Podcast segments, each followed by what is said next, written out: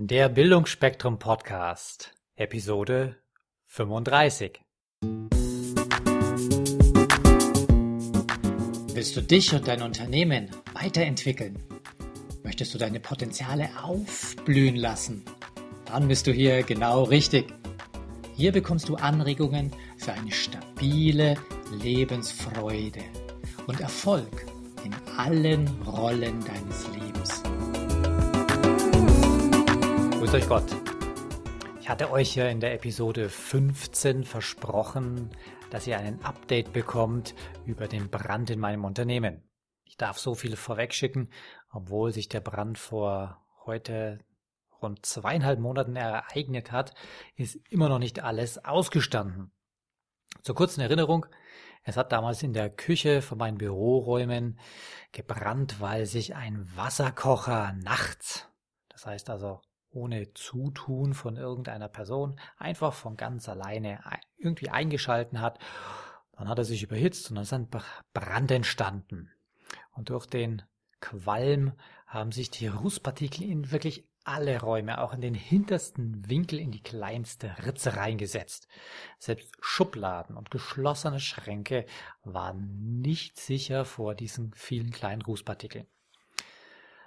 Ich gebe euch erstmal einen kurzen Überblick über das Ausmaß der Misere, weil selbst bei einem eigentlich noch so kleinen Feuer, wie es bei uns war, ist relativ viel Schaden entstanden. Jeder einzelne Gegenstand, der sich in unseren Büroräumen befunden hat, musste entweder gereinigt oder aus Kostengründen gleich entsorgt werden. Wirklich alles. Selbst jeder einzelne Stift, der auf einem Schreibtisch gelegen hat. Die gesamte Küche wurde inklusive Schränken, Kleingeräten, Geschirr und Inhalt komplett entsorgt. Selbst die Fliesen wurden von der Wand geschlagen und teilweise auch der Putz entfernt. Die Paneele von der abgehängten Decke und die Deckenleuchten wurden in der Hälfte aller Büroräume ausgetauscht und teilweise wurde sogar die EDV- und Telefonverkabelung entsorgt. Und da sich der Ruß ja überall festgesetzt hat, war auch die Elektronik bzw. die Festplatten unserer Computer kontaminiert. Und die komplette EDV samt Drucker und auch der Kopierer und die Faxgeräte wurden sozusagen in einer Notoperation von einem spezialisierten Unternehmen zerlegt und gereinigt. Das hat bedeutet, dass wir eine Woche lang komplett von der Außenwelt abgeschnitten waren. Wir hatten keinen Server und das bedeutet auch keine E-Mails, keinen Internetzugang, keine Kundendaten zum Abrufen und auch kein Telefon und kein Anrufbeantworter. Vielleicht äh, könnt ihr euch ein bisschen vorstellen, wie unwirklich es sich anfühlt, wenn man so völlig unvorbereitet von der Bildfläche verschwindet. Es war so, als ob ein böser Magier einem alle Kommunikationsmöglichkeiten weggehext hätte. Wenn ich im Urlaub bin, dann genieße ich es ja, frei zu sein von dem Plingen und Piepen und Poppen der eingehenden E-Mails und SMS. So aber glich es mehr oder weniger einem Martyrium, nicht kommunizieren zu dürfen. Wer die Episode 27 angehört hat, erinnert sich vielleicht noch, dass meine größte Charakterstärke die Hoffnung ist. In diesem Fall war es die Hoffnung, dass wir schon in wenigen Tagen wieder in unseren Räumen mit zumindest einem Schmalspurbetrieb wieder loslegen können.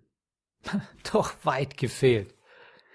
Die Aufräumungs-, Reinigungs- und Renovierungsarbeiten haben letztendlich einen kompletten Monat in Anspruch genommen.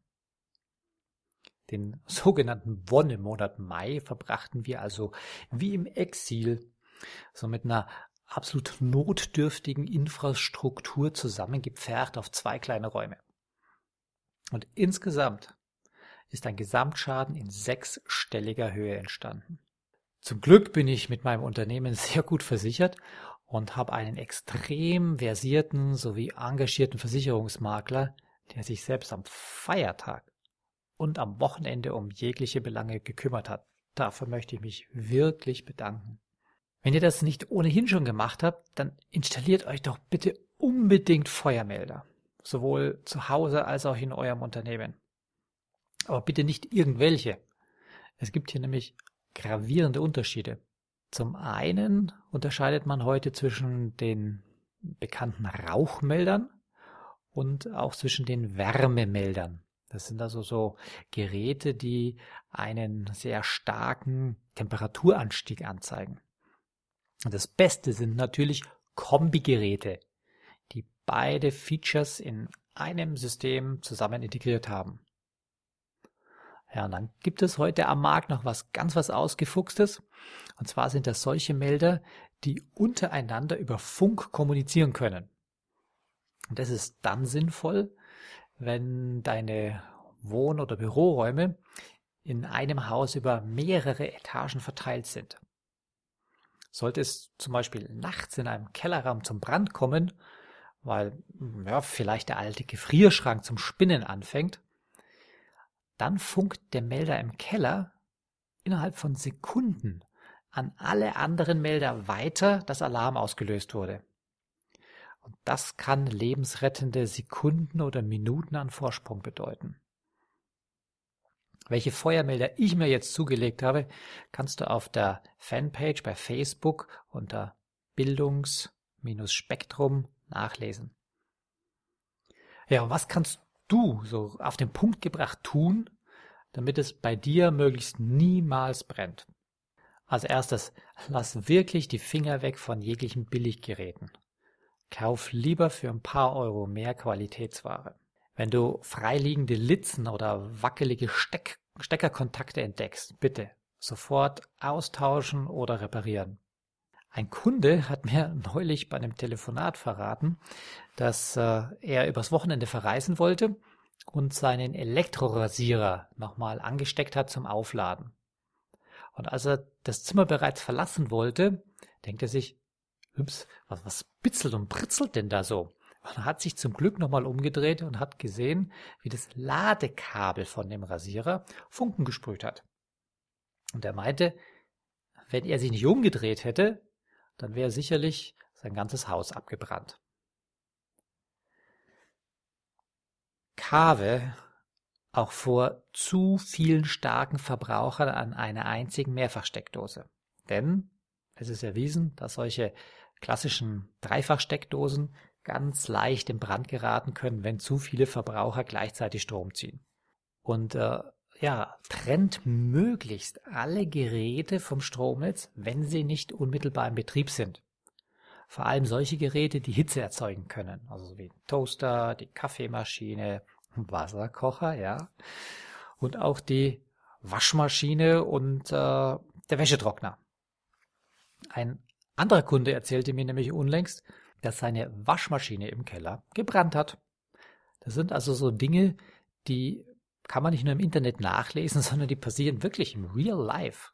Ja, ich selbst rauche zwar nicht, aber manch einer raucht auch heute noch und da kann ich nur sagen, bitte niemals im Bett oder auch auf der Couch rauchen und schon gar nicht, wenn du müde bist. Denn ein Kumpel, mit dem ich Volleyball spiele, hat mir erzählt, dass in der Nachbarwohnung bei ihm also nicht irgendwo im Fernsehen, sondern wirklich bei ihm in der Nachbarwohnung auch die Wohnung ausgebrannt ist, weil diese Frau untertags, also nicht nachts, sondern vormittags geraucht hat, ist scheinbar auf der Couch weggesackt, weggepennt und ja, die Asche ist scheinbar irgendwie auf den Teppich oder aufs Sofa gekommen und die Bude ist komplett abgebrannt und die Frau hat das untertags nicht gemerkt. Und dann noch ein paar Empfehlungen, wenn es dann bei euch vielleicht doch mal gebrannt haben sollte oder auch wenn es eine Überschwemmung in deinem Haus gegeben hat. Das sind ganz ähnliche Dinge, die man dann tun sollte. Falls du jetzt aber bei einem Brand anwesend bist, wenn du also zu Hause bist, bitte denk nicht an Bruce Willis oder so etwas. Spiel nicht den Helden. Denn innerhalb kürzester Zeit können hochtoxische Gase entstehen. Das reichen dann bereits wenige Atemzüge davon und dein Organismus klappt völlig zusammen. Für immer. Am besten ist es auf dem kürzesten Weg raus an die frische Luft. Zur Not auch übers Fenster und aus dem ersten Stock springen, sollte man im Normalfall überleben. Wenn dann das Löschkommando da ist und die Polizei, lass dir von der Polizei die Aktennummer geben. Das brauchst du nämlich. Und äh, du solltest auch, damit schnell alles beginnt, versicherungstechnisch, sofort nach dem Schaden die Versicherung verständigen. Es gibt nämlich auch nachts oder am Wochenende, am Feiertag hier eine Notrufnummer, die wirklich 24 Stunden lang besetzt ist. Ja, wenn du dann kommunizierst mit der Versicherung, dann hab immer die Schadennummer parat. Ich kann dir jetzt schon sagen, du wirst so viele E-Mails schreiben, wie du dir überhaupt nicht vorstellen kannst. Ja, und wenn der Schaden also entstanden ist und du langsam wieder zum Nachdenken kommst, dann bitte, bevor du anfängst mit dem Aufräumen und Putzen, sauber machen oder Wasser rausschöpfen, mach Fotos von allen Details. Das ist ganz wichtig für die Dokumentation. Und das klingt jetzt ein bisschen unglaublich, aber achte darauf, dass das Corpus Delicti nicht von irgendjemandem entsorgt wird, bevor es nicht der Sachverständige der Versicherung freigegeben hat. Bei uns war das so, dass der Wasserkocher oder vielmehr die sterblichen Überreste von dem Wasserkocher von der Spezialsanierungsfirma einfach entsorgt wurde. Zum Glück wurde diese Firma nicht von mir, sondern von der Versicherung direkt beauftragt. Könnt euch vorstellen, dass der Sachverständige not really amused war darüber. Ja, und dann fang auch gleich an mit einer Liste, mit einer Excel-Liste, die zu erstellen und tragt dort alle Gegenstände ein, die betroffen sind. Mein Versicherungsmakler hat mir empfohlen, auch zu Hause immer wieder alle paar Jahre die komplette Wohnungseinrichtung zu fotografieren. Vor allem die Schrankinhalte. Denn wenn mal ein Totalbrand sein sollte, nicht so wie bei uns, wo hauptsächlich alles verkokelt und verschmutzt war, sondern es kann ja auch passieren, dass wirklich mal die ganze Bude abfackelt. Ja? Dann ist das Handicap, dass du nachweisen musst, was du alles besessen hast. Und ehrlich gesagt, ich könnte nicht exakt aufzählen, wie viele Sakkos oder Hemden in meinem Kleiderschrank hängen. Und die, die Rechnungen hebt man ja auch nicht jahrelang auf, oder? Und zu guter Letzt noch ein ganz wichtiger Tipp. Wenn du Unternehmer bist und ein eigenes Unternehmen hast, bitte schließe eine Betriebsunterbrechungsversicherung ab. Ich persönlich habe circa 20 Jahre diese Versicherung bezahlt und habe sie nie gebraucht. Aber ich erinnere mich, wie mir damals mein sehr guter Versicherungsmakler, das ist der gleiche, der auch jetzt den Schaden reguliert hat, inständigst empfohlen hat, diese Versicherung abzuschließen, weil er damals schon gesagt hat, selbst wenn der Schaden versichert ist, Herr Hertlicker, Sie werden längere Zeit nicht arbeiten können im Betrieb. Und wie lange können Sie das durchstehen? Wie viel Gewinn haben Sie, der ausreicht, bis es dann aufgefressen ist und du ein echtes Problem kriegst? Und ich habe das Glück, dass wir also zwar mindestens zwei Monate extremste Umsatzeinbußen haben, aber die Betriebsunterbrechungsversicherung das begleichen wird. Ich kann euch also sagen, hier ist das Geld für eine Versicherung sicherlich sehr gut angelegt. Und zum Abschluss wünsche ich euch natürlich, dass ihr ein Leben lang vor solchen Katastrophen verschont werdet. Ich wünsche euch eine tolle Woche. Haut rein. Euer Wolfgang. Falls euch diese Show gefallen hat, würde ich mich über eine positive Bewertung bei iTunes sehr freuen. Je mehr Leute diesen Podcast hören, desto mehr Menschen können ihr Potenzial positiv entwickeln.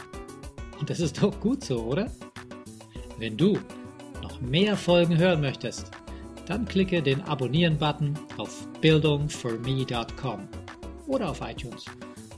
So, das war der Bildungsspektrum Podcast. Von und mit Wolfgang Hertlicker. Bilde dich selbst und dann wirke auf andere durch das, was du bist. Friedrich von Hütten.